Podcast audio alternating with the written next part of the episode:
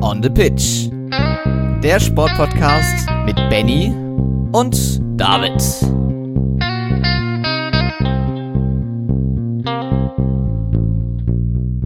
Wir sprechen heute über einen guten Start der Handballer in die Heim-EM. Zudem beginnen die Australian Open aktuell und Andy Wellinger feiert einen Schanzenrekord. Das alles und noch viel mehr in Folge 198 von On the Pitch, der Sportpodcast. Und damit einen wunderbaren guten Morgen, David. Äh, ja, wir haben uns ja vor wenigen Stunden erst gesprochen. Ein herzliches Hallo auch von mir in das äh, verschneite Göttingen, vom verschneiten Marburg aus und auch ein herzliches Hallo an euch da draußen. Ja, das ist richtig, denn am Sonntagabend haben wir live gestreamt, zusammen mit David Müller von Footballs Coming Home, zusammen auf die Hinrunde der Fußball-Bundesliga der Herren zurückgeschaut. Das Ganze findet ihr bei YouTube, könnt ihr auf jeden Fall nochmal reinklicken. Das Ganze kommt im Laufe der Woche dann noch als Folge 199 in unser Podcast-Feed, ähm, aber vorher auf jeden Fall sicherlich auch ein äh, Blick bei YouTube lohnend und deswegen dahingehend dahingehend wirklich die Empfehlung. Und heute natürlich klassisches Programm im Wochenrückblick. Fußball ein bisschen zurückgefahren, aber Benny hat es ja schon angesprochen. Viel los, das wir trotzdem besprechen. Äh, kurz News, wir haben natürlich die Handball-EM mit dabei. Wir sprechen über die Australian Open im Tennis, die ja so gestern richtig losgegangen sind. Dann geht es weiter mit dem Snooker, auch endlich mal wieder Thema bei uns. Dann NFL-Playoffs, die sind auch losgegangen, also wirklich eine Menge los. Darts, Eishockey, Basketball und im Wintersport dann Ski Alpin, Biathlon, Skispringen, ähm, kein Langlauf, aber dafür nordische Kombination und natürlich auch die Disziplin im Eiskanal, bevor wir dann nachher zumindest ganz kurz auf die Ergebnisse des Fußballwochenendes eingehen. Aber das, wie gesagt, dann im YouTube-Livestream. Ich denke, wir steigen einfach ein mit den Kurznews. Hast du da überhaupt was großartig notiert, Benny, diese Woche? Ich, ich ein bisschen weniger, aber du hast ja, äh, glaube ich, noch etwas zum Eiskunstlauf. Zumindest startet da, glaube ich, gerade die EM, richtig? Genau, die ist schon letzte Woche losgegangen. Wir hatten ja schon mal, ich weiß gar nicht, ob wir drüber gesprochen hatten oder ob es euch im TV-Programm eingefallen ist. Wir regen uns ja mitunter drüber auf, dass Sportdaten in Livestreams wandern bei den Öffentlich-Rechtlichen. Aber dieser eine merkwürdige Spartensender, der da immer noch rumlungert, One, hat äh, am Wochenende fleißig Eiskunstlauf-Europameisterschaft äh, gezeigt. Äh, ohne deutsche Medaille, aber immerhin trotzdem irgendwie dahingehend verwunderlich, weil wir uns so sonst immer drüber aufregen, dass manches im Livestream verschwindet. Hust, hust, äh, Nationalländerspiele der Frauen im Fußball beispielsweise. Mhm. Vom Wintersport mal ganz zu schweigen. Ja, ganz genau. Das ist ein Phänomen, was uns jetzt schon immer mal öfter aufgefallen ist. Ähm, ja, aber ich denke, ja, vielleicht kann man am Ende noch mal, wenn, wenn irgendwas Spannendes passiert ist, äh, darauf zurückkommen. Ähm, aber ich würde sagen, wir haben so viele Highlights, äh, die gerade äh, auf uns warten. Äh, zum Beispiel die Handball-EM, mit der wir direkt loslegen. Bitte eine, eine Sache noch dazwischen, äh, weil das sonst auch wahrscheinlich untergeht. Morgen starten die Olympischen Winterjugendspiele in Gangwon in Südkorea. Es ist ja noch eine Gesundheit, recht neue Erfahrung ähm, oder eine neue Einführung. Deswegen da sicherlich ein Blick drauf, was die unter anderem deutsche Jugend da auch bei den Olympischen Jugendspielen im Winter so zaubern kann. Genau, dann lass uns direkt einsteigen in die Handball-Europameisterschaft. Da darfst du auch gerne einsteigen. Wir konnten gestern das zweite Spiel auch zusammen sehen.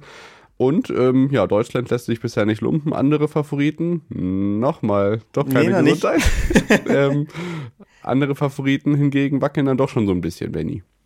Ja, ganz genau. Also ähm, natürlich vielleicht erstmal, um auf Deutschland einzugehen. Es gibt einen Start nach Maß. Ähm, wir stehen jetzt nach zwei Spielen, äh, ja, bei zwei Siegen, äh, zwei gute Siege, ein deutlicher Sieg gegen die Schweiz mit 27 zu 14 und gestern Abend haben wir dann zusammen nach unserem Stream auch noch die Partie gegen äh, Nordmazedonien geguckt. Auch da hieß es am Ende ein deutlicher Sieg 34-25. Ähm, da der, der Spieler des Spiels Juri Knorr davor zum Beispiel äh, Andy Wolf, der überragte. Heute, äh, äh, gestern aber auch äh, ja der andere Torwart spät, der wieder ähm, gute Leistung gezeigt hat.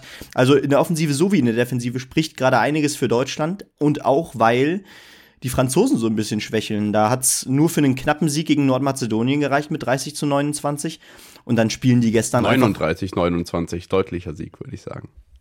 Oh, habe ich das gerade? 39, 29. Die haben mit 10 gewonnen, aber ist egal, weil das sie haben gegen die Schweiz ja. nur unentschieden gespielt. So, so, das ist das Entscheidende. Genau. Sorry, da, habe ich am frühen Morgen auf jeden Fall das Ergebnis falsch gelesen. Ähm, genau, und das ist auf jeden Fall die Besonderheit. Gegen die Schweiz ging es dann nicht über ein Unentschieden hinaus. Und jetzt geht's eben um den Gruppensieg in der Partie gegen Deutschland am Dienstag. Ähm, aber bisher hatte das Turnier ja auch einiges anderes bereitgehalten. Zum Beispiel die Färöerinseln, die ähm, ja doch äh, für den, die eine oder andere Überraschung gut waren. Sie konnten zum einen die Slowenen zumindest ärgern. 29-32 äh, verlor man dieses Spiel. Aber dann holt nur, äh, dann holen die Färöerinseln einfach gegen Norwegen einen Punkt, 26 zu 26. Äh, das kann man sich noch mal gut und gerne im, äh, ja, in, in der Zusammenfassung auf YouTube reinziehen von der Sportschau. Äh, das waren wirklich pure Emotionen und ähm, ja, von diesen Geschichten lebt auch das Turnier bisher. Ja, genau. Dänemark ansonsten natürlich auch als Mitfavorit ins Turnier gegangen, bisher ungeschlagen. Siege gegen Tschechien und gegen Griechenland. Da steht das nächste Spiel dann heute Abend schon an gegen Portugal. Und wenn wir auf den äh, anderen Mitfavoriten vielleicht noch blicken, im Norwegen gegen Ferro hast du schon angesprochen, auch die äh, Kroaten haben ein Unentschieden hinter sich. Und vom Wochenende gegen Österreich 28 zu 28. Da geht es jetzt äh, gegen Österreich tatsächlich, äh, für Österreich um den Gruppensieg im Fernduell gegen Kroatien. Auch Spanien ist damit drin. Also das ist auch eine Gruppe, bei der ein Unentschieden doch irgendwie so ein bisschen die ganze Gruppe durcheinander würfelt. Also ähm, Deutschland steht in der Hauptrunde, das ist jetzt schon klar. Und wir freuen uns dann auf die weiteren Hauptrundenbegegnungen. Aber jetzt erstmal das dritte Gruppenspiel. Wie gesagt, Dienstag 2030. Die Kollegen der ARD sind dann dran, das erste Mal für Deutschland ähm, Handball-EM zu übertragen. Genau. Ja, wir freuen uns drauf. Definitiv. Äh, das hat auf jeden Fall Lust auf mehr gemacht und ja, ich würde sagen, äh, wir gehen direkt zum nächsten großen Highlight. Highlight. ja. Nämlich zu den Australian Open. Natürlich, äh, es beginnt jetzt wieder mit den unchristlichsten Zeiten, die man sich vorstellen kann, parallel zum Dschungelcamp, was diese Woche startet. Was für ein Zufall. Und ähm, ja, was, was soll ich sagen? Äh, einige Deutsche haben schon gespielt, einige spielen aktuell, zum Beispiel Yannick Hanfmann. Äh, aktuell äh, steht's da 6-4, 6-3, 4-4 für äh, Gaël Monfils, den Franzosen. Äh, aber auch äh, ein äh, Altmaier spielt gerade. Der liegt wiederum äh, 7-5, 3-6, 6-7, 4-5 gegen den Russen Katschanov hinten. Äh, aber auch äh, Maximilian Materer spielt aktuell gegen den Portugiesen Borges und da wird's knapper. 5-7, 6-6, also das scheint echt eine lange Partie zu werden. Müssen ähm, wir am Ende der Folge vielleicht auflösen, je nachdem, wie weit ja. die dann schon sind. G ganz Aber genau. bei den Frauen können wir auf jeden Fall schon Erfolg, äh, erfolgreiche ähm, Ergebnisse festmachen, oder Benny? Ja, definitiv. Also Laura Siegemund und Tatjana Maria waren jetzt schon erfolgreich. Zum einen ähm, ja, gewinnt äh, Laura Siegemund gegen die an Position 17 gesetzte Russin Jekaterina Alexandrova mit 6-2-3-6-7-6. Ähm, während Tatjana Maria, die gerade wieder so ein bisschen auf dem Weg in die Top 40 der Welt ist, ähm, ebenfalls die Partie gewann, diesmal gegen die Kolumbianerin Camila Osorio mit 7-5, 6-7, 6-4. Und auch schon äh, Tamara Kopacz konnte die zweite Runde erreichen. Ähm, wer leider gescheitert ist, ist Ella Seidel. Ähm, sie ist gegen äh, Sabalenka ausgeschieden. Ich glaube, das ist für ihr erstes Turnier, äh, für ihren ersten Grand Slam auf jeden Fall dennoch in Ordnung. Ähm, und äh, sie hat die Erfahrung machen können. Unter den Augen unter anderem auch von, Alec, äh, von, von Andrea Petkovic, die vor Ort war und sie angefeuert hat. Also ähm, ich glaube, da wird sie auch das Positive draus mitziehen. Wen haben wir noch, der noch kommt? Natürlich Alexander Zverev, der trifft ausgerechnet auf einen Deutschen mit Dominik Köpfer in Runde 1. Das wird aber morgen früh stattfinden. Heute noch Jan-Lennart Struff, 9.30 Uhr ist das angesetzt, also das dauert noch ein bisschen. Ähm, Oje Aliassim gegen Team ist auch eine schöne Partie. Ansonsten gibt es natürlich auch schon große Namen, die in Runde 2 eingezogen sind. Medvedev, ähm, Tsitsipas, müssen wir jetzt aber nicht alle aufzählen. Deswegen blicken wir vielleicht nachher nochmal drauf, wie es bei Matera, Hanfmann und Altmaier dann ausgegangen ist oder weitergelaufen ist. Und dann, ähm, ja, denke ich, äh, ist auch das natürlich ein dicker TV-Hinweis bei euch, äh, die Nacht zum Tag zu machen bei Eurosport und dann auch morgens ähm, die Arbeit etwas aufzuschieben, um dann die äh, Top-Spiele auch noch am frühen Morgen oder am Mittag dann zu sehen. Genau, das zum Tennis und ich würde sagen, wir machen dann gleich mal unsere erste Unterbrechung und melden uns danach im zweiten Take wieder mit Snooker, NFL, Darts, Eishockey und Basketball, Benny. Bis gleich. Schatz, ich bin neu verliebt. Was? Drüben. Das ist er. Aber das ist ein Auto. Ja, eben. Mit ihm habe ich alles richtig gemacht. Wunschauto einfach kaufen, verkaufen oder leasen. Bei Autoscout24. Alles richtig gemacht. In rund 40 Folgen habt ihr mich jetzt schon sagen hören, I want to tell you about the Beatles. Ich habe euch die Geschichten zu ihren Alben und ihren Songs erzählt, euch ihre wichtigsten Wegbegleiter und Vertraute vorgestellt und natürlich die Orte, die für die Bandgeschichte eine wichtige Rolle spielten. Habt ihr die drei bisherigen Staffeln schon durchgehört? Nein? Na, worauf wartet ihr dann noch? Rein in den Podcatcher eurer Wahl und einfach mal losgehört. Und folgt gerne auch unserem Instagram-Kanal iwtty-Beatles Podcast. Da sind wir wieder zurück nach der Unterbrechung und melden uns wieder mit dem zweiten Take. Benny, ähm, seit der Darts-WM ist Snooker so ein bisschen stiefmütterlich behandelt worden. Deswegen hat es jetzt auf jeden Fall verdient, äh, den Beginn des zweiten Takes zu bilden. Und da haben wir gestern zusammen das Masters-Finale zumindest ganz kurz gesehen. Und ein alter Bekannter ließ sich den Turniertitel natürlich dann auch am Ende nicht nehmen. Ganz kurz haben wir es gesehen, ja. Äh, jedenfalls konnte sich Ronnie O'Sullivan in sein 14. Masters-Finale spielen. Ähm, auf dem Weg schlug er unter anderem Ding Junhui, Barry Hawkins, Sean Murphy. Ähm, und ja, im Finale traf er dann auf Ellie Carter. Äh, am Ende sollte er seinen achten Triumph beim Masters feiern. Mit einem 10 zu 7 gegen Ellie Carter. Ähm, damit erhält ja Ronnie O'Sullivan 250.000 Pfund, ähm, Ellie Carter wiederum 100.000 Pfund. Also es ist auf jeden Fall eines der vier äh, eines der drei äh, Triple Crown Turniere, die es gibt in der Welt des Snooker. Also durchaus äh, ja presti prestigeträchtig und ähm, ja auch da glaube ich die Besonderheit, dass glaube ich die besten 16 der Welt dabei sind. Also ähm, das ist auf jeden Fall ja ein guter Start ins Jahr und das Ding ist, es geht direkt weiter. Äh, gestern Abend war das Finale. Heute Vormittag, glaube ich, geht's auch schon mit dem Grand Prix weiter. Also beim Snooker geht das Jahr wirklich direkt richtig ordentlich los. Ähm, aber das, das soll, soll glaube ich, erstmal alles dazu sein. Genau, dann äh, blicken wir in die NFL. Da sind die Playoffs gestartet, die Wildcard Round läuft. Ein bisschen was an Schneeunterbrechung, deswegen ist Bills gegen Steelers auf heute verschoben worden. Aber wir haben schon einige Partien vom Wochenende im Hinblick auf die Divisional Round. Ähm, also, die Houston Texans gewinnen ganz, ganz deutlich gegen die Cleveland Browns am Samstagabend 45 zu 14. Am Sonntag dann die Partien der Chiefs. Mahomes auch ganz klar vor den Augen von Taylor Swift unter anderem ähm, gegen die Miami Dolphins 26 zu 7 gewonnen. Die Cowboys verlieren ähm, gegen Green Bay 32 zu 48 und die Lions gewinnen knapp gegen, Los, gegen die Los Angeles Rams und da ist natürlich auch wieder, da freut vor allem äh, sich RTL und die RTL Community, Amon Russell Brown, der 110 Yards läuft und dann den Detroit Lions, den ersten Playoff-Sieg seit 1992, ähm, ja unter anderem mit äh, dafür sorgt, dass es passiert. Ja, ganz genau. Äh, definitiv eine Besonderheit. Äh, der er überhaupt wirklich der, das ist so krass, der erste Playoff-Sieg seit 32 Jahren. Ähm, eine unfassbare Zahl. Genau, ansonsten im Duell der Cowboys gegen die Packers. Die Cowboys werden ja ziemlich hoch gehandelt. Äh, und dennoch ähm, waren es am Ende die Green Bay Packers, die sich 48-32 durchsetzten. Ähm, da vor allem Jordan Love, der Quarterback, der mit drei mit am Ende drei äh, ja, Touchdown-Pässen äh, erfolgreich war und ähm, ja, der Nachfolger von, von Rogers scheint sich also auch in seiner Rolle so langsam an, eingefunden zu haben. Äh, genau, und ich denke, auf den Rest schauen wir dann einfach in der nächsten Woche. Wie gesagt, heute Abend äh, unter anderem Steelers gegen Bills, 22.30 Uhr. Das ist wahrscheinlich noch das Spiel, was man am ehesten noch verfolgen kann, weil ja, die anderen Playoff-Partien, äh, die gehen dann ja teilweise noch später. Genau, die Buccaneers gegen die Eagles. Das Ganze geht dann um 2.15 Uhr los und nächste Woche stehen dann die Divisional Playoffs an. Da sind dann die Baltimore Ravens noch dabei und die Francisco 49ers, ähm, die dann auch gegen die Green Bay Packers spielen werden. Das steht jetzt schon fest. Und die Detroit Lions tre äh, treffen. treffen entweder auf die Tampa Bay Buccaneers oder auf die Philadelphia Eagles.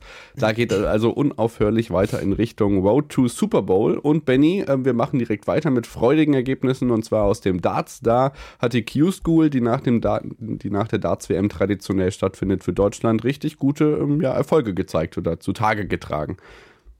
Ja, Wahnsinnsgeschichten, ähm, die sich da am letzten Tag der Q-School gestern auch äh, ja, ereigneten. Äh, ich persönlich habe fast den gesamten Tag äh, gestern nur mit, nur mit Sport verbracht, unter anderem parallel natürlich immer den, ja, den Live-Ticker von der, von der Q-School offen gehabt und war wirklich verwundert. Es wirklich kein Stream irgendwie, ne? Zur Q-School, so genau, zur Q-School kann man immerhin jeden Dart auf Dart, auf Dart Connect verfolgen. Ähm, das ist auch immer wirklich ein großes Fest äh, und diverse äh, Streamer versuchen auch dann alle, alle parallel äh, in dem Stream äh, offen zu haben, alle Spiele. Äh, das macht schon richtig Spaß äh, und wenn man dann auch auf Darts Twitter so ein bisschen rumklickt, ähm, da liest man auch echt einiges Cooles. Ähm, und es gibt diverse Geschichten, die gerade bei der EU Q-School herausstechen. Das ist zum einen, dass wir einen zweiten Franzosen auf der Tour bekommen mit Thibaut Tricol, der es ebenfalls über die Rangliste schaffte, gestern mit einem starken Halbfinale. Ähm, wir haben einen, einen neuen Schweden auf der Tour, beziehungsweise einen neuen alten Tourcard-Holder mit Jeffrey de Graaf, eigentlich Niederländer, mittlerweile lebt er in Schweden und äh, tritt, tritt deswegen auch für Schweden an, der gestern es nur noch mit einem Tagessieg hätte erreichen können. Und was macht er? Er schafft es bis ins Finale und holt sich auch den Tagessieg. Ähm, ebenso haben wir aber auch, warte mal, ich mach mal kurz, kurz das äh, Ranking auf auf jeden Fall auch einen Italiener dabei. Äh, das ist eine Besonderheit. Äh, die PDC hatte noch nie einen Italiener äh, gesehen äh, auf der Tour und jetzt ist es soweit. Mit ähm, Michele Turetta äh, gibt es den ersten Italiener äh, im Feld. Auch ein Däne hat sich qualifiziert mit Benjamin Drü-Reus. Ähm, also viele, viele spannende Namen und, ein, und der erste Neuseeländer aller, aller Zeiten auf der Tour mit Haupai Puha konnte sich ebenfalls qualifizieren. Die Geschichte aus deutscher Sicht ist natürlich, dass sich drei Deutsche am letzten Tag noch qualifiziert haben. Ich hatte Jawohl. schon, ich hatte schon geahnt, dass ähm, ja wir tatsächlich ohne Tourkartol rausgehen, weil so viele äh, vor dem letzten Tag knapp dran waren. Äh, Lukas Wenig vor dem letzten Tag gerade so noch auf einem Tourkardrang war, aber die Auslosung war so schwer, ähm, dass ich echt dachte, oh, ob das nicht am Ende gar keinen gibt. Am Ende hat es Lukas Wenig geschafft, endlich nach Jahren, die so knapp waren. Äh, auch ein Paul Krone, äh, ich glaube, es ist die erste oder zweite Q-School erst von ihm. Ähm, auch der hat, äh, ist ja den meisten vielleicht in der vergangenen Saison das erste Mal bei der Super League aufgefallen, wo er durchaus gut spielte. Und Tim Wolters. Noch nie gehört Sagt wahrscheinlich. Einem erstmal nichts, ne? Ja. Genau. Ähm, und der überraschte wirklich mit einem ganz konstanten Spiel. Äh, erreichte dann am Ende noch ein Viertelfinale am letzten Tag, was dann äh, sogar gereicht hat äh, für die Rangliste, äh, um über die Rangliste die Tourcard zu sichern. Und darunter musste er aber auch echt, echt eine, äh, ein, ein hartes Spiel bestreiten gegen den Polen Grudziecki. In den äh, letzten 16 gewann er 6-5 hatte, glaube ich, diverse Matchstarts äh, über sich ergehen lassen müssen, äh, bevor er dann äh, sogar die Partie noch für sich entschied und diesen wichtigen letzten Punkt noch einfuhr. Das Ding ist, wir hätten sogar fast vier Deutsche gehabt. Dominik Grüllig verpasste nämlich in der Vorrunde, äh, also in, in der Runde zuvor, äh, tatsächlich Matchstarts gegen Alexander Masek, gegen den Tschechen.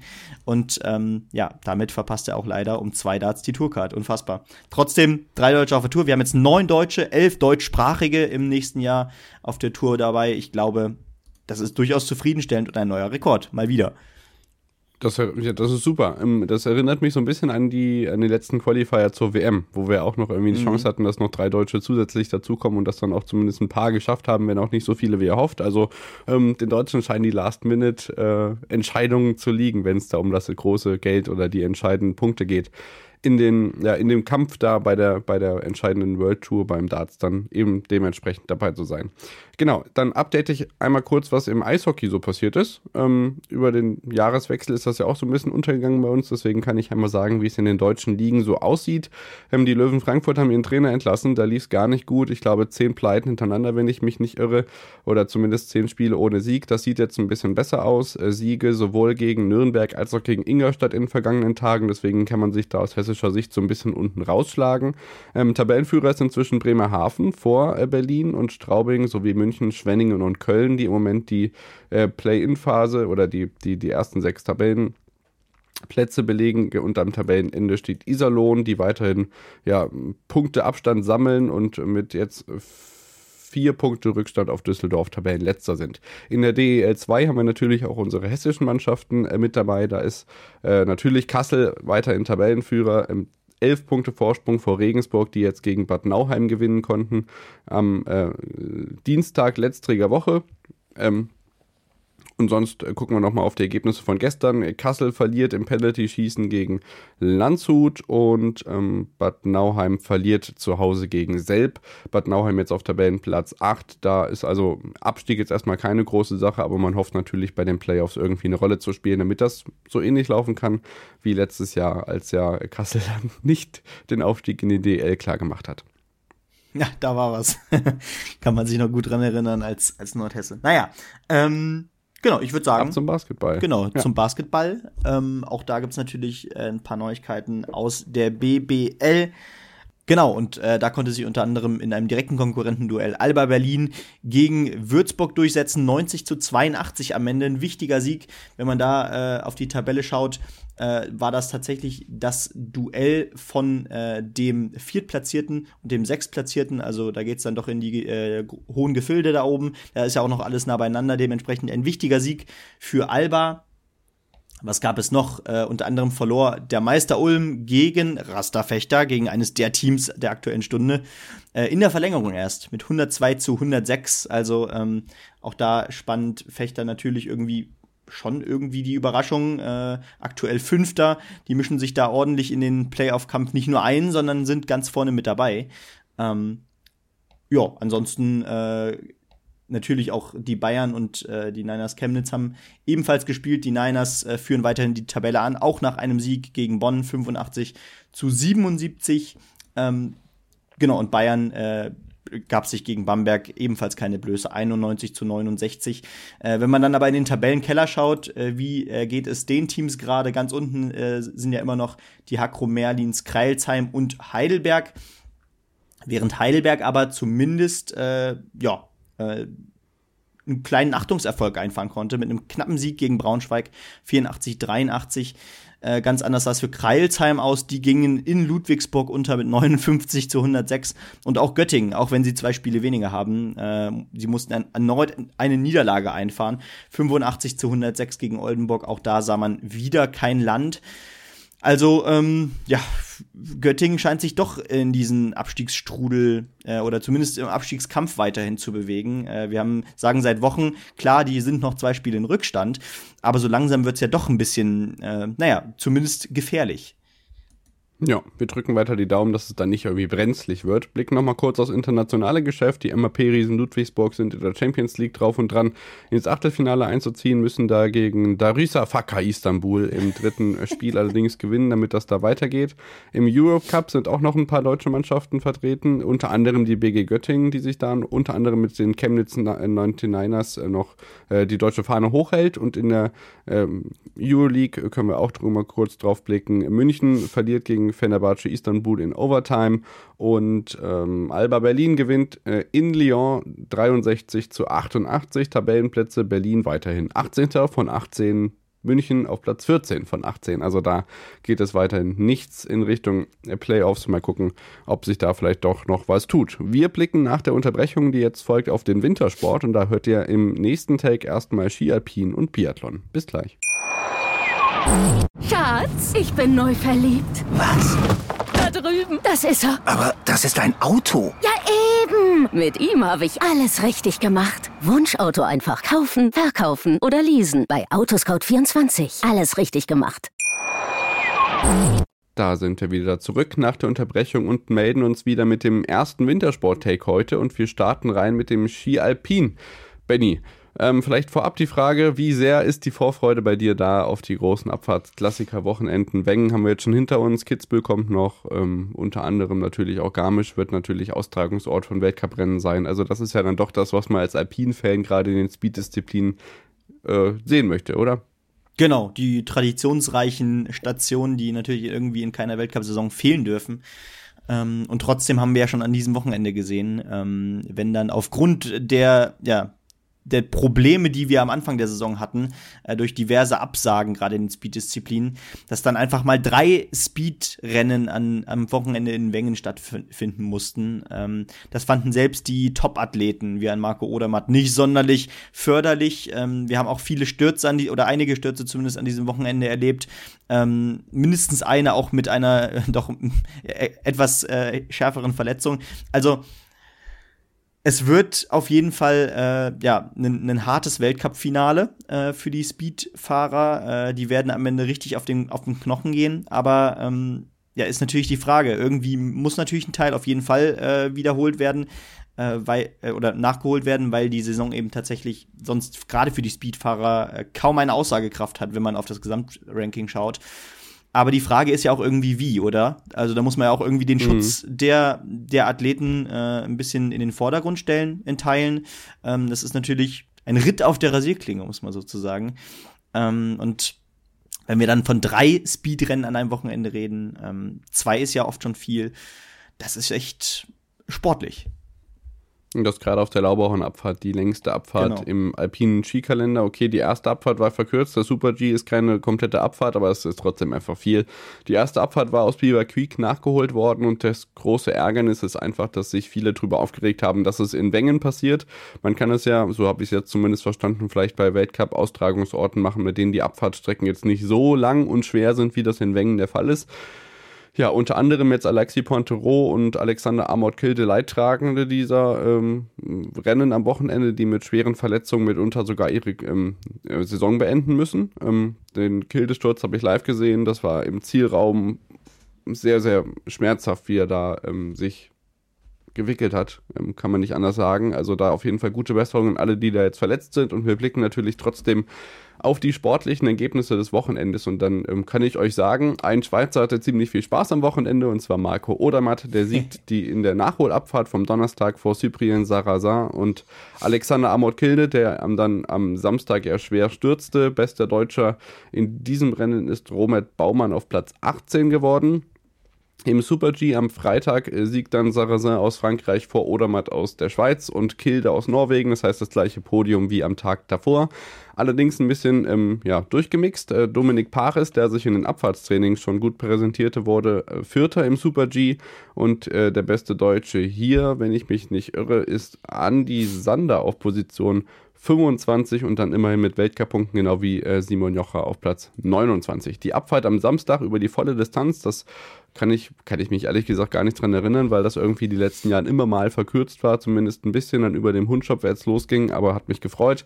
Marco Odermatt siegt äh, mit über einer halben Sekunde Vorsprung vor Cyprien Sarrazin und Dominik Paris, das heißt, er hat sich zumindest noch aufs Podest geschlichen ähm, und aus deutscher Sicht kann man sagen, es war ja ein bisschen Blockbildung. Also Sander 28, äh, Vogt 30, Baumann 31, Ferstl 33, Thomas Dresen ist in Tränen ausgebrochen im Sportschau-Interview, weil einfach sein Körper nicht mitspielt, wird letzter und 42. Simon Jocher noch 38. Also es war irgendwie ein emotionales Wochenende für Deutschland. Sowohl die anderen, für die anderen ja auch, gerade wegen den Verletzungen. Ja, definitiv. Ähm, was, was natürlich irgendwie doch besonders freut, ist, dass Andi Sander auch zweimal äh, zumindest ein paar Weltcup-Punkte mitnehmen konnte. Äh, das ist auf jeden Fall auch ein Schritt nach vorne, wenn wir dann auf den Slalom gucken, der ja auch noch ähm, war. Da hatten wir zumindest mit Sebastian Holzmann auch einen starken 14. Platz dabei. Äh, da kann man mit rechnen. Ich weiß nicht, du hast, glaube ich, den Slalom noch nicht angesprochen, oder? Korrekt. Genau. Alles gut. Ja, Weil- genau. Den hat Manuel. Ja, dann mach du. Alles Genau. Manuel Feller hat das Ding am Ende für sich entschieden. Es gab dann noch ein Doppelpodium. Auch zwei Namen, Namen die, man, die man natürlich von da vorne auch kennt, mit Edley Lee McGrath und mit Henrik Christoffersen natürlich vor allem. Ähm, genau, das, das so erstmal dazu, nicht glaube Marco. Odermatt da vorne, dass es das überhaupt noch gibt. Wahnsinn. Ja, dass es das noch gibt, aber äh, natürlich, ich, ich glaube, er hat das auch ausgelassen, oder? Das war dann auch zu viel für ihn. Ja, ja, ist nicht mitgefahren. ähm, genau. Also war dann, War ja auch genug Programm, wir haben drüber gesprochen. ge- genau, drei Rennen weißt, konnte, du, konnte er machen. Odermatt, weißt du, wo Marco Odermatt auch nicht dabei war? Nee. Beim Frauenweltcup in Altenmarkt-Zauchensee, der am Wochenende natürlich auch noch stattgefunden hat. Äh, zwei Super-Gs und eine Abfahrt.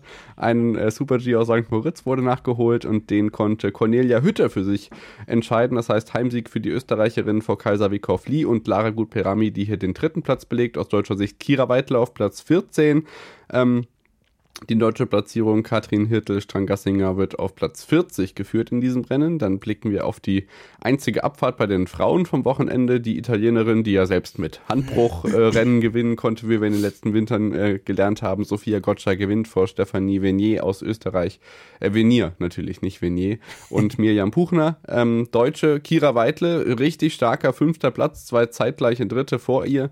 Also das ist auf jeden Fall richtig schön, dass wir da eine weitere Top-Platzierung von ihr haben. Die platziert sich da vor Lara Gut-Perami, die für die Schweiz auf Platz 6 fährt. Und ich gucke mal gerade, ob noch eine andere Deutsche dabei war. Ja, das ist tatsächlich so. Und das war wieder Katrin Hürtel-Strangassinger und sie wurde wieder 40. Dann äh, blicken wir noch auf den äh, Super-G vom Sonntag. Lara Gut-Perami gewinnt vor Cornelia Hütter und Mirjam Puchner. Und auch da Sophia Gotcha am Tag zuvor gewonnen. Jetzt hier achte. Esther Ledecka, die kennen wir natürlich auch noch. Platz 11 für Tschechien. Und ähm, ich gucke mal, Emma Eicher und Kira Weitle 39. und 40. Hürtelstein Gassinger 45.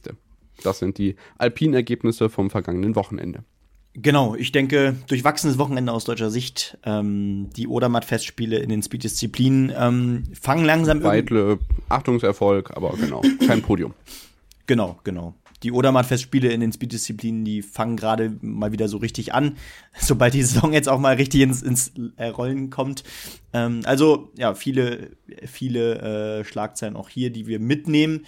Und ich würde sagen. Dann lass mich noch kurz sagen, was jetzt ansteht, bevor wir gleich zum Biathlon kommen, Benny. Ähm, wir haben jetzt natürlich den einen Klassiker hinter uns, der nächste steht schon vor der Tür. Für die Damen gibt es jetzt unter der Woche, also morgen, einen Slalom in Flachau und die Herren sind dann in Kitzbühel unterwegs. Das heißt, es gibt am Wochenende die großen Rennen auf der Streif. Ähm, Freitag und Samstag zwei Abfahrten, Sonntag Slalom auf dem Ganzlanhang. Dann jetzt ab nach Ruhpolding. Ganz genau. Weil, ja, in, in dieser Woche geht es dann ja noch nach Antholz und dann äh, gehen wir in die absolut nicht mehr deutschsprachigen Gebiete, sei es Nove Mesto, sei es an den Holmkolm oder sei es auch in diesem äh, Kalender diesmal wieder Soldier Hollow und Canmore. Das ist natürlich besonders erfreulich. So. Ja. Endlich mal wieder. Ähm, das ist ein Weltcup. Kein Europacup. Das äh, zitieren wir immer wieder. So, früher Sonntagmorgen Stimme weg, jetzt ist sie wieder da. Bitteschön. Ganz genau. Staffelwettbewerbe. Ja, Staffelwettbewerbe. Und ähm, wir schauen da erneut, wie bisher in der gesamten Saison, eigentlich auf ein tolles Ergebnis für die Deutschen. Denn bei den Damen gab es am Ende einen dritten Platz. Das Team um Hettich, Walz, Schneider, Preuß und Kebinger. Äh, am Ende hinter Frankreich und Schweden. Äh, Frankreich da, ja, wenig überraschend, äh, die Vorderhand mit Jean Monod, mit Richard, mit Chauveau und mit äh, Julia Simon. Ähm, genau, und äh, bei den Männern ebenfalls ein Podium. Am Ende äh, Zweiter sogar hinter Norwegen. Äh, die Norweger, die ja gerade wieder richtig ins Rollen kommen im Biathlon. Das war ja am Anfang der Saison noch nicht ganz der Fall, letzte Saison auch nicht, ähm, aber scheinbar äh, hat Norwegen die richtigen Schlüsse gezogen, gerade im Sommer. Trotzdem das Team um Strelo, Kühn, Doll und Navrat am Ende auf Rang 2 vor Italien auf 3. Ähm, durchaus also äh, Top-Ergebnisse aus deutscher Sicht und ähm, zumindest einige gute Schlagzeilen gab es dann auch aus dem Sprint. Denn ähm, schauen wir zum Beispiel auf äh, Janina Hettich-Walz, die äh, ohne Fehler äh, wieder auf einem starken sechsten Platz landete. Am Ende gewinnt Ingrid Landmark-Tandrevold vor der Schwedin Mona Bronson und Lisa Vitozzi. Und auch Franzi Preuß, trotz zwei, Fehlern, muss man ja sagen, auf einem starken neunten Platz. Da sieht man ja auch, wo es hingeht. Aber wir hatten tatsächlich auch eine Debütantin, eine 18-jährige Debütantin mit Julia Tannheimer, die ähm, einfach mal schnell in ihrem ersten Rennen überhaupt im Weltcup auf einem 15. Platz landet halbe ne WM-Norm, würde ich sagen. Ne? Also ähm, hm. durchaus, durchaus äh, gutes Rennen von ihr. Ohne Fehler blieb sie in ihrem ersten Rennen. Äh, da waren wenig Nerven zu sehen. Sie konnte es äh, im Ziel selbst nicht so richtig fassen, äh, dass, sie, dass sie so in, in die Weltcup-Saison äh, starten kann. Also Top-Ergebnis hier. Ähm, wenn man dann aber auf die restlichen deutschen Ergebnisse guckt, das war eher ernüchternd. 39. Sophia Schneider und äh, Hanna Kebinger wird mit zwei Fehlern 52.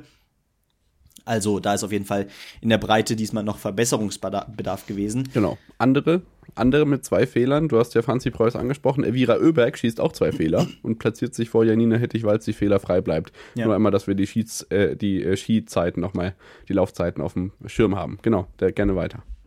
Genau, und äh, bei, den, bei den Männern im Sprint da waren es auch nicht die großen Namen aus deutscher Sicht, die ähm, ganz vorne mit dabei waren, aber Justus Strelo konnte trotz eines Fehlers am Ende einen starken sechsten Platz einfahren. Äh, den Sprint gewann am Ende Vettles Jostad Christiansen vor Tommaso Giacomel, dem jungen Italiener. Sehr schön. Und Taye Bö, äh, der ja auch äh, wieder eine richtig gute Saison fährt. Wir haben zwei Schweizer in den Top Ten mit Sebastian Stalder auf sieben und Niklas Hartweg, der Weltcupsieger, äh, muss man ja sogar sagen, äh, auf Rang acht und Philipp Horn auch äh, wieder stabil auf der, auf der Loipe. Elfter am Ende äh, mit zwei Fehlern. Äh, auch das ist ein Top-Ergebnis. Wir haben aber auch auf Rang 12 einen US-Amerikaner mit äh, Campbell mhm. Wright, der äh, ja nur einen Fehler hatte. Navrat auf 14 mit zwei Fehlern, Kühn mit einem Fehler auf 15 und Doll mit zwei auf 19. Also solide, äh, aber kein Top-Rennen aus deutscher Sicht. Und dann gab es natürlich auch noch äh, traditionellen Hochfilzen. Ähm, die beiden Verfolgungen, wo am Ende Lisa Vitozzi bei den Damen. In Ruhpolding. Äh, in Ruhpolding. Hochfilzen. Hatten wir schon. Ähm, Lisa Vitozzi gewinnt vor Ingrid Landmark-Tantrevold und aus Norwegen Juni Arne Kleve. ähm, die ohne Fehler blieb, äh, als einzige da vorne drin. Äh, wir haben aber auch eine Schweizerin auf Rang 5 mit Lena Hecki Groß. Die hatten wir da auch äh, sehr lange nicht. Franzi Preuß mit zwei Fehlern auf Rang 6. Hanna Oeberg immerhin mal wieder Top 10. Ähm, ja, bisher auch wieder jetzt bei, die, bei dieser Weltcup-Station in Ruhpolding eher blass, äh, muss man leider sagen. Maketa Davidova, auch eine ehemalige Weltmeisterin immerhin, ohne Fehler nur auf Rang 11. Auch das ist ein Statement.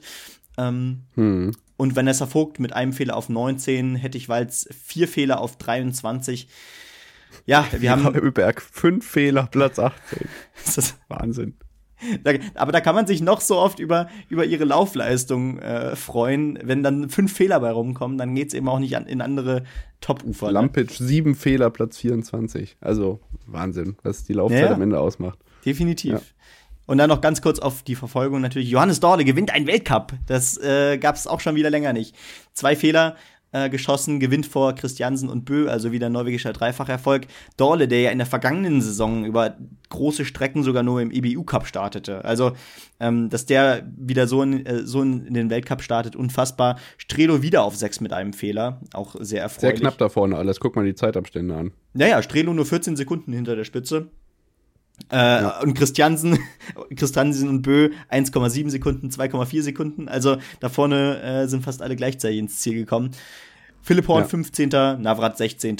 Ähm, was haben wir noch? Simon Eder bleibt wieder ohne Fehler, macht einiges gut, am Ende 21. Auch das ist natürlich für den Routinier ein tolles Ergebnis. Kühn, 5 Fehler, 25. Doll, ebenfalls 5 Fehler, 28. Das Schießen war nicht sein Freund, muss man sozusagen diese Woche.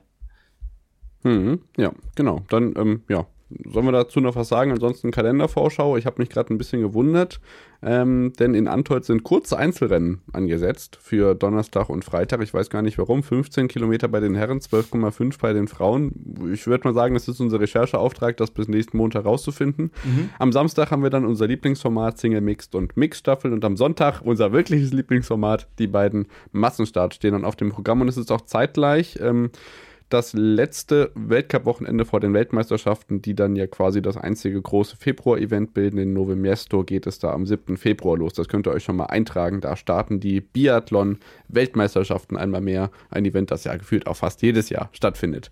So, dann sind wir an diesem Take, äh, mit diesem Take zu Ende und melden uns dann nach der Unterbrechung wieder mit dem Skispringen, der nordischen Kombination und natürlich auch unseren drei Disziplinen aus dem Eiskanal, Benny. Bis gleich.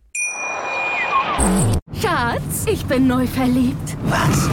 Da drüben. Das ist er. Aber das ist ein Auto. Ja, eben. Mit ihm habe ich alles richtig gemacht. Wunschauto einfach kaufen, verkaufen oder leasen. Bei Autoscout24. Alles richtig gemacht. Wie baut man eine harmonische Beziehung zu seinem Hund auf? Puh, gar nicht so leicht. Und deshalb frage ich nach, wie es anderen Hundeeltern gelingt, beziehungsweise wie die daran arbeiten. Bei Iswas Dog reden wir dann drüber. Alle 14 Tage neu mit mir, Malte Asmus und unserer Expertin für eine harmonische Mensch-Hund-Beziehung, Melanie Lippisch. Iswas Dog mit Malte Asmus. Überall, wo es Podcasts gibt.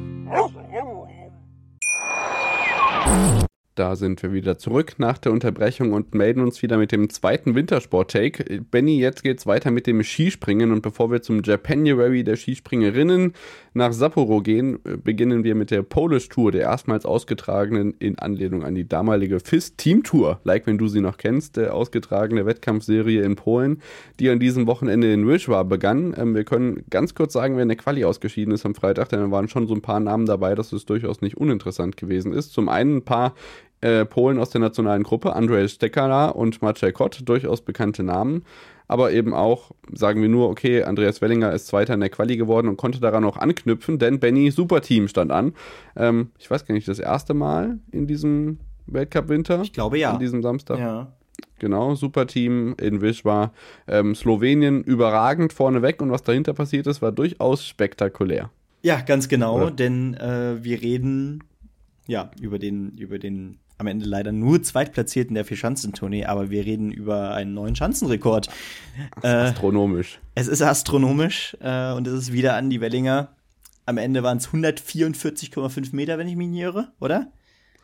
Zehneinhalb Meter über Hillsize. Es ja. ist unfassbar. Ähm, Im Team ja mit Stefan Laie im Superteam angetreten. Ich muss sagen, es hat Geiles großen, Doppel übrigens. Ich wollte gerade Ja. sagen, geiles Doppel. Ich, ich muss aber auch sagen, es hat großen Spaß gemacht. Also ich, ich, ich fand tatsächlich, das Superteam am, am Samstag ähm, hat sehr viel Spaß gemacht. Ähm, ich finde, es macht mit den, mit den drei Durchgängen relativ wenig Sinn, wenn nach dem ersten Durchgang nur ein Team rausfliegt.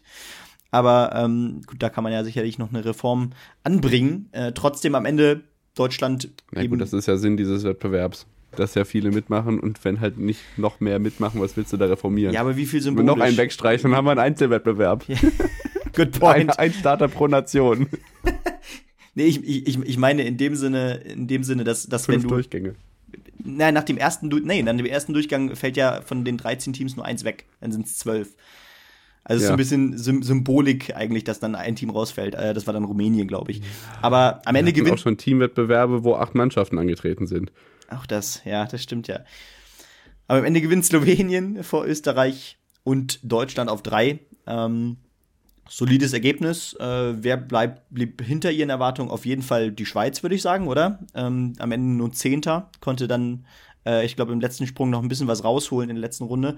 Äh, dass es dann noch für Platz 10 reicht, aber man landet dann hinter der Ukraine zum Beispiel. Also, das ist schon etwas bezeichnend, aber auch ein Team wie Japan mit äh, na, dem Mann der Stunde aktuell eigentlich, mit Kobayashi und Nikaido, der eigentliche Mann der Stunde, würdest du jetzt sagen. So nämlich. Ähm, die landeten nämlich nur auf Rang 5, hinter Norwegen, hinter Deutschland, hinter äh, ja, Österreich und hinter Slowenien. Aber findest du das so überraschend? Also, dass sie, dass sie, dass sie vor Polen bleiben, ist eine Bemerkung, weil die müssten die Schanze eigentlich kennen. Und ich finde, vorne haben wir mit Norwegen, Deutschland, Österreich, Slowenien wirklich zwei Topspringer. Und ich finde, Ryo Kobayashi mag vielleicht ein Mühe über den äh, Topspringern der Nation davor sein, aber ich finde das jetzt nicht überraschend. Ich, ich sehe, ich, ich sehe aber ähm, Nikaido in der aktuellen Form auf jeden Fall ein ganzes Stück vor einem Stefan Laie zum Beispiel. Äh, ein Granerüth ist, nicht widersprechen. ein, ein Granerüth ist aktuell auch nicht sonderlich eigentlich in Form, auch wenn das Wochenende wieder ein Schritt nach vorne war, würde ich sagen. Beziehungsweise erst einen Schritt Ja. nach vorne, dann einen Schritt zurück. Muss man ja, glaube ich, sagen, wenn man, wenn man auf den Ja. äh, zweiten Tag schaut. Ähm, deswegen, überraschend ist das falsche Wort, aber es ist schon ähm, kein guter Tag gewesen, der Japaner, kann man, glaube ich, sagen. Äh, aber am Ende auch, ja, die, die Teams, die sich vorne bewegen, waren die, äh, die man erwartet hätte. Ähm, so kann man, glaube ich, den Tag zusammenfassen. Genau, der Schanzenrekord bleibt 144,5 Meter und der wurde auch am Sonntag nicht gebrochen. Das wird auch, glaube ich, erstmal ein bisschen schwierig, das äh, Ganze ähm, ja, zu schaffen oder einzustellen. Das ist echt der Wahnsinn. Naja, müsst ihr euch auf jeden Fall angucken. Wir haben ein Video dazu aufgenommen und ihr findet auch sicherlich überall bei Instagram zum Beispiel nochmal ein Video von diesem Sprung. Wirklich der absolute Wahnsinn. So, wir haben die Japaner angesprochen und äh, einer davon konnte sogar gewinnen am Sonntag. Ryoyo Kobayashi holt den ersten Weltcupsieg dieser Saison vor Stefan Kraft, der mit 108 Podien jetzt mit Jan Ahonen gleichzieht in der ewigen Rekordebeste-Liste. Und der Tournee-Zweite wird hier Dritter in Wischwa, Andreas Wellinger mit 131 und 128,5 Metern auf Platz 3. Ja, was man wirklich sagen kann, ähm, was mir auch aufgefallen ist, ich glaube, jetzt kann man wirklich davon sprechen, dass Peter Preutz zurück ist. Wieder ein starker fünfter Platz. Ja, ähm, voll. Das ist wirklich äh, durchaus stark. Äh, aber generell, dass, dass das Team Slowenien äh, nicht mehr nur aus einem starken Ansel Lanisek wie in der vergangenen Saison besteht, ist auch erfreulich.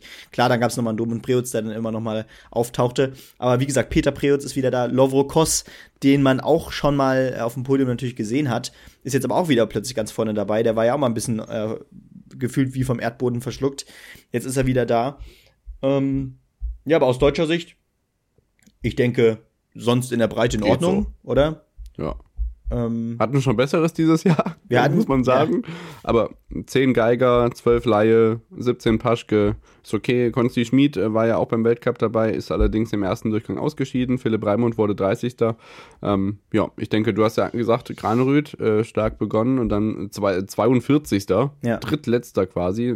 Es gab fünf Disqualifikationen bei diesem Wettbewerb wegen Anzug. Also ja, ja, das ist schon Erwähnung wert. Schweiz nicht in Form. Hast du schon angesprochen. Yannick Wasser, neuer Springer. Mhm. Für ein, also aus Einsiedeln für die Schweiz. Clemens Muranka wieder da, ne? Aus der nationalen Gruppe. guck mal. Ja, ja.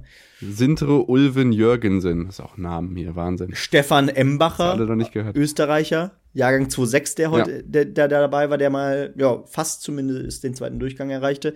Ähm, Beck Isel richtig gut gewesen. Das stimmt, ja. Und wir haben wieder. Bin ich blind? Nee. Renny wir, Kaido, wir richtig, haben auf Platz 12, Ren- Benny. Natürlich, Renny Kaido wieder mit einem soliden Ergebnis, aber wir haben auch zwei ähm, zwei US-Amerikaner in den Punkten wieder. Mit Genau. Platz 18 Tate France, das müsste sein bestes Weltcup-Ergebnis sein. Ähm, und Platz, 8, äh, Platz 29 Eric Belshaw. Also ähm, generell das Wochenende hat man auch irgendwie ein bisschen im Superteam zumindest ja, naja, ankratzen sehen, dass äh, in meinen Augen die US-Amerikaner einige Schritte in die richtige Richtung gemacht haben. Guck ich mal. Tate France. Ein Weltcup-Punkt in Ruka zum Saisonstart geholt. Und sonst überhaupt das zweite Mal erst in den Punkten. Platz Und dann 18 auf jeden 18, Fall das ja. Beste. Ja, ja, richtig, richtig stark. Ja, cool. Genau, ähm, es geht weiter bei dieser Polish Tour am äh, unter der Woche jetzt äh, in Türk am Dienstag und am Mittwoch äh, mit den beiden Events dann Normal Hill, bevor es dann am Wochenende in Zakopane auch ein richtiges Teamspringen gibt, wenn ich mich nicht irre. Währenddessen ist natürlich auch der Japanuary der Damen gestartet. Deswegen blicken wir einmal schnell nach Sapporo. Ähm, bisher ja ein bisschen wackelig, ehrlich gesagt, beim Damenskispringen die deutschen Leistungen. Das hat sich jetzt so ein bisschen geglättet am Wochenende. Zuerst über die Ergebnisse vom Samstag. Äh, Eva Pinkelnick gewinnt vor äh, Jenny Rautionau und Eirin Maria Quandal aus Norwegen. Ähm, Katharina Schmid, vormals Alshaus, das ist wie Ex und Twitter jetzt übrigens, auf Platz 7. Ähm, äh, Luisa Görlich 15., Juliane Seifert 18., Siline Freitag 20.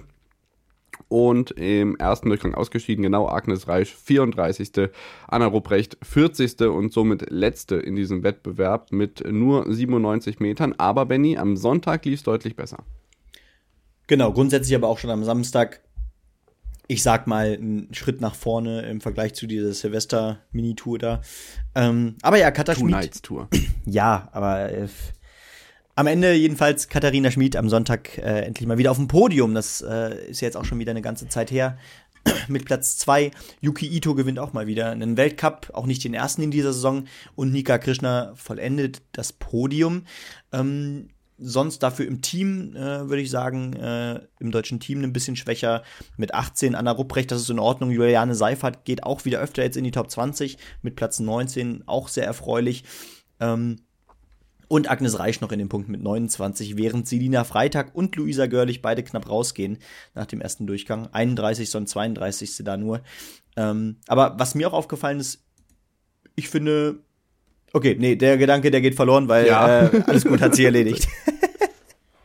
Sehr gut, genau. Dann kann ich euch noch sagen, dass in Zao am kommenden Wochenende auch bei den Frauen ein Superteam-Wettbewerb am, äh, auf dem Programm steht. Den ganzen gibt es am Samstag. Ähm, ist natürlich wieder ein bisschen abenteuerlich mit den TV-Zeiten, aber das müsste am deutschen Vormittag liegen und nicht ganz so abstrus sein wie jetzt mitunter in Sapporo. Also ich glaube, wir hatten ein Springen oder eine Quali nachts um zwei oder nachts um drei. Grüße an Louis Holoch, der hat Nachtschicht geschoben, aber es hat sich ja Gott sei Dank gelohnt mit dem zweiten Platz von Katharina Schmid. Ähm, von daher auf jeden Fall äh, auch dahin weiter. Die Aufmerksamkeit, äh, Frauen-Skispringen ist auf dem Weg der Besserung und damit sind wir bei der nordischen Kombination angekommen. Der Langlauf macht nämlich Pause nach der Tour de Ski. Der nächste Weltcup-Austragungsort dort ist dann Oberhof und von Oberhof blicken wir jetzt nach Oberstdorf, denn da waren die äh, Kombiniererinnen und Kombinierer unterwegs. Und ich denke, wir beginnen mit den Frauen. Am Samstag ein Dreifachpodium für Norwegen, Leinan Lund, vor Hagen und Westwold Hansen. Beste Deutsche Nathalie Armbruster auf Platz 5 und Maria Gerbot auf Platz 6. Jenny Nowak wird 8. Svenja Wirth wird 10. Vier Deutsche in den Top 10. Es geht bergauf, aber vielleicht ja auch mit ein bisschen Heimvorteil. Genau, natürlich mit ein bisschen Heimvorteil, aber ähm, also so, ich glaube, ich glaube, das, das war sogar das erste Mal in dieser Saison, dass so viele deutsche Namen äh, bei den Damen auch in den Top Ten sind. Ähm, Gerade Nathalie Armbruster freut mich natürlich sehr, die frisch gebackene Erwachsene ja mittlerweile, oder? Sie ist jetzt 18. Sie ist 18 geworden. Genau. Ja, Glückwunsch Ähm, nachträglich. Genau, alles, alles Gute. Ähm, zwei fünfte Plätze generell an diesem Wochenende, um dem vielleicht schon mal vorwegzukommen. Ähm, das geht doch in die richtige Richtung. Da sind einfach gerade einige Norwegerinnen stärker, aber das ist, das sind echte Top-Ergebnisse. Ähm, ich glaube, da können wir uns nicht beschweren.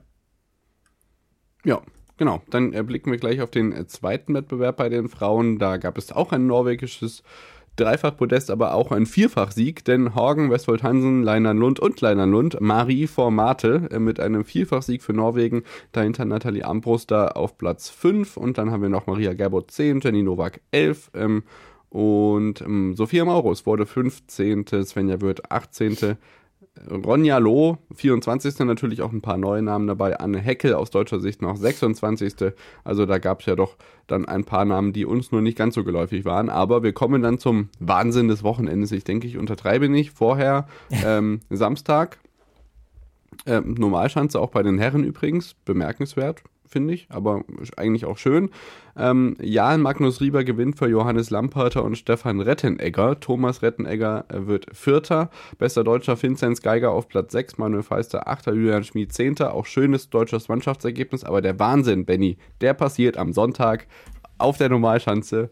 Es ist eine HS 106, wir kennen sie von der WM 2021, ohne Zuschauer. Ähm, vier, man könnte jetzt sagen, irgendwie, ja, Wahnsinn. Fünf Österreicher von Platz 2 bis Platz 6 nach dem Springen, gute Sprungform, aber einer hat eine bessere Sprungform. Jarl Magnus Rieber. 112,5 Meter auf einer HS 106. Wie geht das? Wie geht das? ja, man fragt sich irgendwie jede Saison wieder, jede Saison wieder hat Rieber so eine, eine Chance, die er, wie die er ein Planitzer bei der WM, die hat er komplett explodiert. Ja. Sen also sensationell, jedes Mal fragt man sich wieder, soll der es nicht doch noch mal bei den Skispringern probieren? Weil ich, ich glaube, er hat ja, er hat ja äh, das auch mal bei den norwegischen ne? Meisterschaften genau. hat er mitgesprungen, ja, oder nicht? Und Irgendwie war, war, da doch mal und war da, glaube ich, auch besser als Vorfang und als noch irgendjemand. Also das war, ja. das, war das waren ja schon unfassbare Szenen, aber das zeigt dann noch mal, ähm, ja, der Superlativ bei den nordischen Kombinierern heißt eben ja Magnus Rieber. Ähm, aber genau, du sagst es schon, dahinter dann auch natürlich vier starke Österreicher mit Stefan und Thomas Rettenegger auf 3-4, äh, Johannes Lampater auf einem starken zweiten Platz, Franz Josef Real 5. Ähm, und dennoch gutes deutsches Ergebnis, oder? Also, ich, ja, genau. Ich habe gerade noch mal ein bisschen gegoogelt. In Ruka ist der 153,5 Meter geflogen. Also, Unfassbar. es ist wirklich absurd. Aber genau, wir, wir, das Endergebnis sind wir euch noch schuldig, ne? Also Jan Magnus Rieber gewinnt, Stefan Rettenegger wird Zweiter, Manuel Feist wird Dritter, Johannes Ritzek Fünfter, Terence Weber setzt sich im Fotofinish gegen Christian Ilves leider nicht durch und wird am Ende Siebter, ähm, Schmied 11, Macht 12, also das geht doch wirklich bergauf. Ja, definitiv. Das sind, das sind gute Ergebnisse. Da können wir äh, in der Breite auch auf ein gutes Ergebnis schauen, auch wenn man dahinter schaut. David Mach mit einem starken 16. Platz, Johannes Rützek 18, das ist in Ordnung. Ähm, und Wendelin Tannheimer, ich weiß nicht, wie oft ich ihn schon äh, anmoderiert habe, als Nummer 23 in einem Weltcup. Er wird wieder 23. Ähm, der, ja, ich würde sagen, der, der äh, ist mittlerweile doch fester Bestandteil. Äh, 21. oder? 23. Guckst du am Sonntag gerade? Nee, das ist Samstag. Ach so, okay, sorry. Bin ich durcheinander gekommen. Ja, sehr gut. Aber dann ist er einer einmal 23. einmal 21. Genau. Also solide Ergebnisse. So. Der, der beißt sich so ein bisschen in, in das Weltcup-Team fest. Das ist auch erfreulich. Ähm, ja, wen haben, wir haben aber noch ein paar andere Deutsche natürlich dabei gehabt, ähm, aufgrund der nationalen Gruppe. Tristan Sommerfeld, der 30. wurde Jakob Lange, 31. Richard Stenzel, auch noch nicht gehört, 41. Nick Schönfeld, äh, 46. Also äh, auch immer dann schön natürlich neue Namen zu sehen und ähm, alles auch noch Jahrgang 2005, 2004. Ähm, da kommt auch noch was nach. Genau, dann erblicken wir weiter, wie die German Trophy sich entwickelt. Ähm, es geht in Schonach weiter. Auf der Langenwaldschanze im Schwarzwald hoffen wir diesmal, dass es dann mit den Schneebedingungen kein Problem gibt. Und Benny, wenn ich so auf die Zeit gucke, denke ich, bringe ich euch einmal schnell im Eiskanal auf den Stand der Dinge, bevor wir uns dann nochmal ganz kurz dem Fußball widmen, damit wir nicht allzu sehr irgendwie die Stundenmarke knacken oder so. Ähm, deswegen ein schneller Blick nach Innsbruck Eagles zunächst zum Rodel-Weltcup. Damen-Einzelsitzer, Egele Heimsieg vor Taubitz und Bereiter aus deutscher Sicht. Bei den Herren haben wir einen Doppelsieg für Österreich. Jonas Müller von Nico Gleicher. Aus deutscher Sicht wird Max Langenhahn, der in diesem Winter auf jeden Fall die deutsche Nummer 1 ist, Dritter. Äh, Felix Loch in Anführungszeichen nur Achter und das sind dann auch schon die einzigen Top 10 Platzierungen aus deutscher Sicht. Ähm, dann haben wir den Doppelsitzer natürlich auch noch. Äh, Sieg für Degenhardt Rosenthal. Die sind natürlich richtig stark unterwegs. Einmal mehr mit einem Weltcupsieg. Eidberger Schirmer auf Platz 7. Elisa Marie Storch und Pauline Patz werden Zehnte, auch die also als Nachwuchsdoppel sicherlich nicht äh, zu vergessen. Und dann haben wir auch noch den Herrendoppelsitzer Thomas Steu und Wolfgang Kindl gewinnen vor Botzblume aus Lettland und Tobi Wendel, Tobi Alt werden Dritte, Orlamunda Gubitz aus deutscher Sicht belegen Platz 4, Moritz Jäger, Valentin Steute, genau das gleiche bei den Herren auch, werden Zwölfte. Und auch eine Teamstaffel hatten wir wieder, das gab es ja letztes Wochenende auch schon, diesmal allerdings mit dem besseren Ende für die Österreicher, knapp zwei Zehntel vor den Deutschen, die mit Taubitz, Wendel Alt, Langenhahn und Degenhard Rosenthal Platz 2 vor Österreich, äh, vor Italien belegen. So, dann haben wir noch kurz Bob und Skeleton Benny, die Natureisbahn in St. Moritz. Es kann ja nichts Schöneres geben. Ähm, Damen-Skeleton Kimberly Boos vor Valentina Margal Margalio und äh, Katie Urländer aus äh, den USA. Susanne Krea wird für Deutschland Vierte, Tina Hermann Fünfte, Jacqueline Pfeiffer Sechste. Also drei hinter dem Podest mit deutscher Fahne. Ähm, dann haben wir bei den Herren äh, Christopher Grother den, den, den, zweiten Platz hinter Amadeo Banis äh, aus Italien belegt. Ein Südkoreaner Seung Lee Jung auf Platz drei. Felix Seibel wird aus deutscher Sicht siebter, Alex Jung neunter, zeitgleich mit Felix Kaisinger. So, dann haben wir dann Mixed-Team im Skeleton, eine Wertung, die mir so auch noch nicht untergekommen ist. Kaisinger Krea belegen zwei, äh, Platz 2 und Pfeiffer Seibel Platz 3 hinter dem äh, ja, italienischen Doppelbunnies Margalio. Also das ist wahrscheinlich dann einfach eine Wertung, die zusammengeführt wird. Soweit auch mal interessant, das so zu sehen. Denn Doppelsitzer im Skeleton stelle ich mir ehrlich gesagt auch schwierig vor. Ähm, dann haben wir Monobob, Weltcupsieg für Lisa Buckwitz vor Laura Neute. Ähm, Lochner vor Francesco Friedrich im Zweierbob, im Zweierbob der Frauen, Nolte vor Buckwitz und Benny, was ist da los? Viererbob. Darauf wartest du die ganze Zeit Natürlich. schon, ich weiß es ganz genau. Ich, ich, Jogi Lochner gewinnt mit einer Zehntel vor Francesco Friedrich. Ja, ich, ich wollte schon, ich wollt schon gerade sagen, ich äh, durchforste gerade schon fleißig die, die Schlagzeilen äh, zum Bob-Wochenende, weil ich, weil ich Wo zu ist gerne. das Debakel? Genau, ich, ich, ich suche schon gerade nach dem Debakel und die, Das Zitat oder was? ich, ich hab, ja, ja, genau. Ich habe extra nur nach Francesco Friedrich gesucht und die erste Schlagzeile ist von, Achtung, Tag 24. Da kann man natürlich schon viel von erwarten.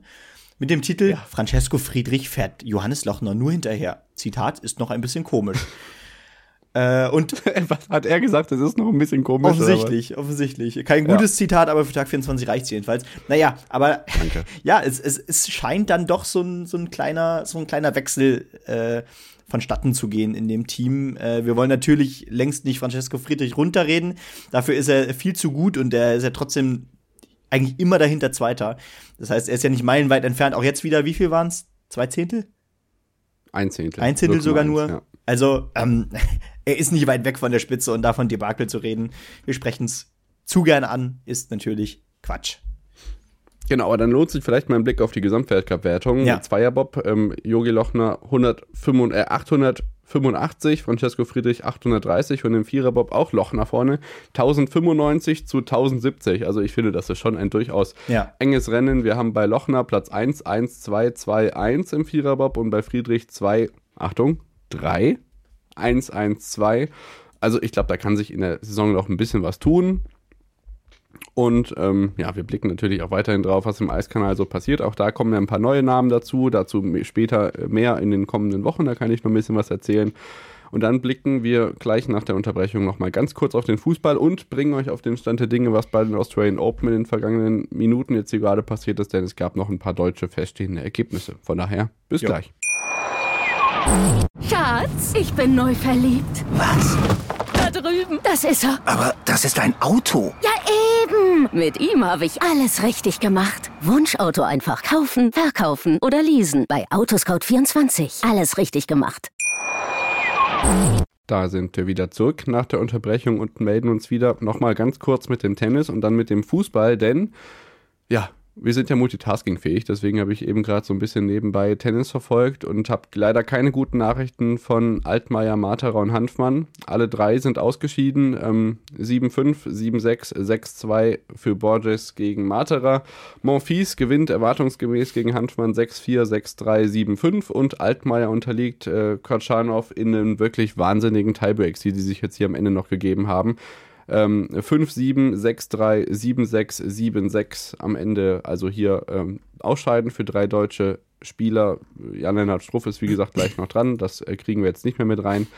Aber wir freuen uns weiterhin also über Tatjana Maria und Siegemund, die schon in Runde 2 stehen. Und Benny blicken dann kurz auf den Fußball. Ich denke nur vielleicht einfach so als Update die Ergebnisse vom Wochenende und dann vielleicht Ja. ein Blick ins internationale Geschäft, weil sonst ist ja ehrlich gesagt nicht ganz so viel los. Ähm, oder noch nicht, das geht ja dann erst so richtig los. Ähm, vielleicht nochmal die Ergebnisse vom Wochenende. Eröffnungsspiel dieser, dieses 17. Spieltags, nicht der Rückrunde. Bayern gegen Hoffenheim 3 zu 0. Ähm, Leipzig gegen Frankfurt 0 zu 1, wichtiger Auswärtssieg für die Eintracht. Freiburg Union 0-0, Mainz Wolfsburg 1-1. Köln, Heidenheim auch noch 1-1. Augsburg gegen Leverkusen das war das erste Mal Zittern, Benny. Vielleicht Mhm. ein Spiel, über das man doch mal zwei Worte sagen kann. Haben wir jetzt gestern so explizit gar nicht angesprochen. Es sah lange danach aus, dass die Augsburger mit vielleicht Nationalstürmer Philipp Tietz dem Tabellenführer einen Punkt abluchsen können. Ja, und dann, dann, dann schaut man auf die Statistiken und sieht, glaube ich, ich habe jetzt gerade die Statistiken nicht vor mir, aber habe sie, glaube ich, gestern nochmal angeschaut. 24 zu 4 Torschüsse für Leverkusen. Ähm, das haben wir ja gestern auch schon angesprochen. Äh, Boniface hat sich äh, bei der nigerianischen Nationalmannschaft verletzt. Ähm, deswegen muss jetzt der lange verletzungsbedingte, äh, lange, verletzungsbedingt ausge, ausgefallene Schick wieder ran und von Anfang an natürlich Leistung zeigen. Äh, trotzdem haben sie dieses Spiel gewonnen und trotzdem ist natürlich Leverkusen damit noch Tabellenführer. Also das, Das dazu. sind die Spiele, die Dortmund mal nicht gewonnen hat. Ganz genau. Das sind die Spiele, warum Dortmund gerade eben auf Rang 5 ist und äh, nicht da, wo Leverkusen gerade steht. Dennoch, ja, Dortmund mit einem soliden Start in die, äh, in die offiziell ist es nicht die Rückrunde, Ja. aber äh, In die zweite Saisonhälfte. genau in die zweite Saisonhälfte. Zeitlich gesehen. Jaden Sancho ist jetzt natürlich jetzt wieder zurück bei Dortmund, direkt mit einer Vorlage, glaube ich, für Marco Reus, auch beim 3-0 gegen Darmstadt. Also auch da sieht's solide aus. Ähm, was hätten wir noch? Frankfurt, auch da äh, ähnliches, ähnliche Partie wie äh, Augsburg-Leverkusen, weil Leipzig die Partie dominierte mit über 20 Abschlüssen, glaube ich. Äh, am Ende, ja, war es trotzdem Frankfurt, die, die die Partie für sich entscheiden konnten, ähm, aufgrund einer schlechten ja, Verwertung von Leipzig. Genau, dann haben wir noch die Sonntagsspiele, Bochum gegen Bremen, ein 1 zu 1, das am Ende dann auch nochmal hitzig wurde. Ich habe nur in, dem, in der Radioübertragung gehört, dass gefühlt jeder auf dem Platz am Ende eine gelbe Karte hatte. Und den Elf Gladbacher Sieg. Elf Stück? Ja, siehst du, Ja. guck mal. Ähm, dass äh, Gladbach äh, gegen Stuttgart gewonnen hat, das mm, ist an der Stelle auch gestern im Stream schon erwähnt worden, aber ich möchte nochmal hervorheben, dass ein Ex-Amine zwei Tore geschossen hat, der sich lange schwer getan hat. Robin Hack Ja. trifft zweimal für die Borussia. Ganz genau, ich glaube einmal sogar nach zwei Minuten oder was war das? Also das war eine sehr schnelle Führung. Sehr, sehr schnell, genau. Ja. Ähm, ah nee, warte mal, das erste Spielminute? Nee, äh, ich hab's gerade nicht vor mir. Naja, doch, erste Spielminute erste. sogar, ja.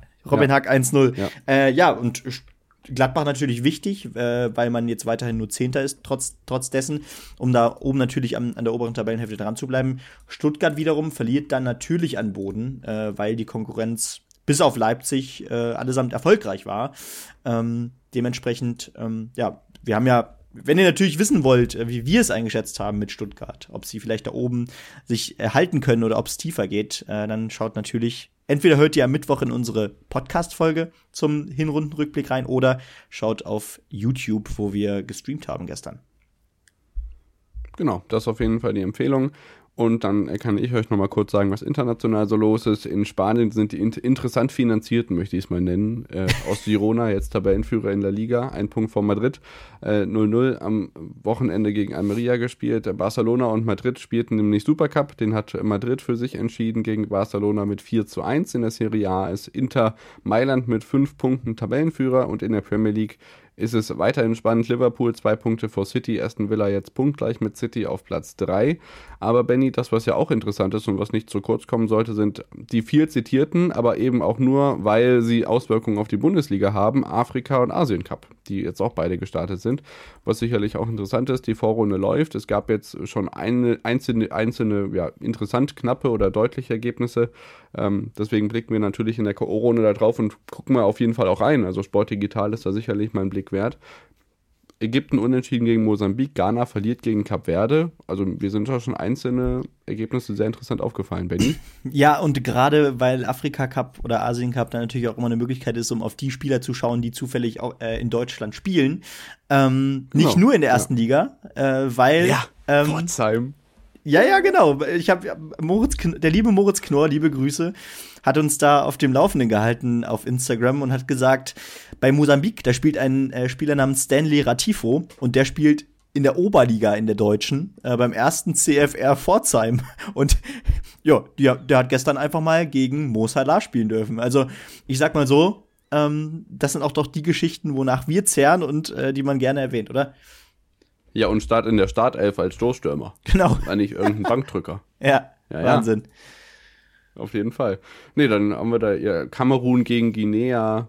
Es gibt natürlich auch äh, spannende Spiele, stimmungsmäßig sicherlich auch ganz interessant. Mali gegen Südafrika. Also auch natürlich so kriegsgebeutelte Länder, die da bei diesen großen Turnieren dabei sind. Ähm, das gleiche Phänomen sehen wir ja beim Asien Cup auch. Also wir haben jetzt hier zum Beispiel Iran gegen Palästina. Das sind natürlich auch äh, politisch irgendwie aufgeladene Duelle. Usbekistan gegen Syrien, China gegen Tadschikistan 0 zu 0. Indien verliert gegen Australien. Also da passiert schon wirklich viel und ähm, das ist sicherlich auch mal ein Blick wert, was da passiert, wenn da so Welten aufeinander prallen. Südkorea gegen Bahrain, das sind so zwei Länder, die man irgendwie auch sonst nie zusammenbringt. Ja. Ähm, ja, schon sehr, sehr interessant. Wenn man über den europäischen Teller mal hinausguckt, was sehr, sehr ratsam ist. Definitiv, gerade Afrika Cup hat ja doch auch ähm, ja, tolle Geschichten und da sieht man ja auch äh, durchaus teilweise sehr guten Fußball in der Endrunde. Ähm, und eine unfassbare Begeisterung der Fans. Also da sieht man ja auch, was, was Fußball in gewisser Weise schaffen kann, selbst in Ländern, in denen politisch äh, fragwürdige Umstände herrschen. Also ähm, ja, ich bin gespannt, wie das da weitergeht, ähm, wer sich am Ende durchsetzt und das jo. sind schon echt interessante Zusammensetzungen. Ne? Ja. Gruppe C, Iran, die Emirate, Hongkong und Palästina. Gruppe D, Japan, Indonesien, Irak und Vietnam. Das ist schon. Ja, Wahnsinn. Ist schon heftig irgendwie. Ja. Wir blicken drauf, was sich da sportlich ergibt in den kommenden Tagen. Und dann sind wir am Ende dieser 198. Folge angelangt. Den Athleten der Woche lassen wir uns noch einfallen. Ich verspreche es an der Stelle nicht, aber es wird irgendwann geschehen, bevor hier bei uns nächste Lebensabschnitte anstehen. Dazu später mehr. Und dann wünsche ich euch eine schöne Woche. Viel Spaß mit den Australian Open, viel Spaß mit den NFL Playoffs und mit allem anderen der Polish Tour und äh, viele mehr, was im Sport passiert. Nächsten Montag dann wieder. Alles Aktuelle bei uns in Folge 200. Ja, neuer Meilenstein und Genau, wie gesagt, wir hören uns dann. Weiter geht der Wahnsinn. Weiter geht der Wahnsinn. Äh, es ist noch keine. Handball-EM habe ich vergessen, natürlich. Handball-EM so, natürlich auch noch. Es ist noch kein Ende in Sicht mit irgendwas. Ähm, wir senden weiter, wir, wir senden auch schon am Mittwoch weiter, wie gesagt. Da gibt's dann unseren, unsere Rückschau auf die Hinrunde der Bundesliga. Und ähm, ansonsten hören wir uns, wie gesagt, Montag wieder in der regulären und 200. Rekordfolge ähm, von On the Pitch, genau, der Sportpodcast. Ja. Reinschauen bei YouTube, Instagram und Co. Ciao, ciao. Ciao.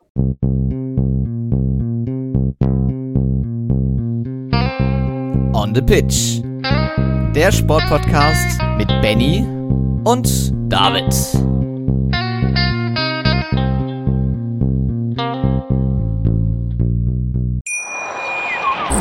Schatz, ich bin neu verliebt. Was? Da drüben. Das ist er. Aber das ist ein Auto. Ja, eben. Mit ihm habe ich alles richtig gemacht. Wunschauto einfach kaufen, verkaufen oder leasen. Bei Autoscout24. Alles richtig gemacht.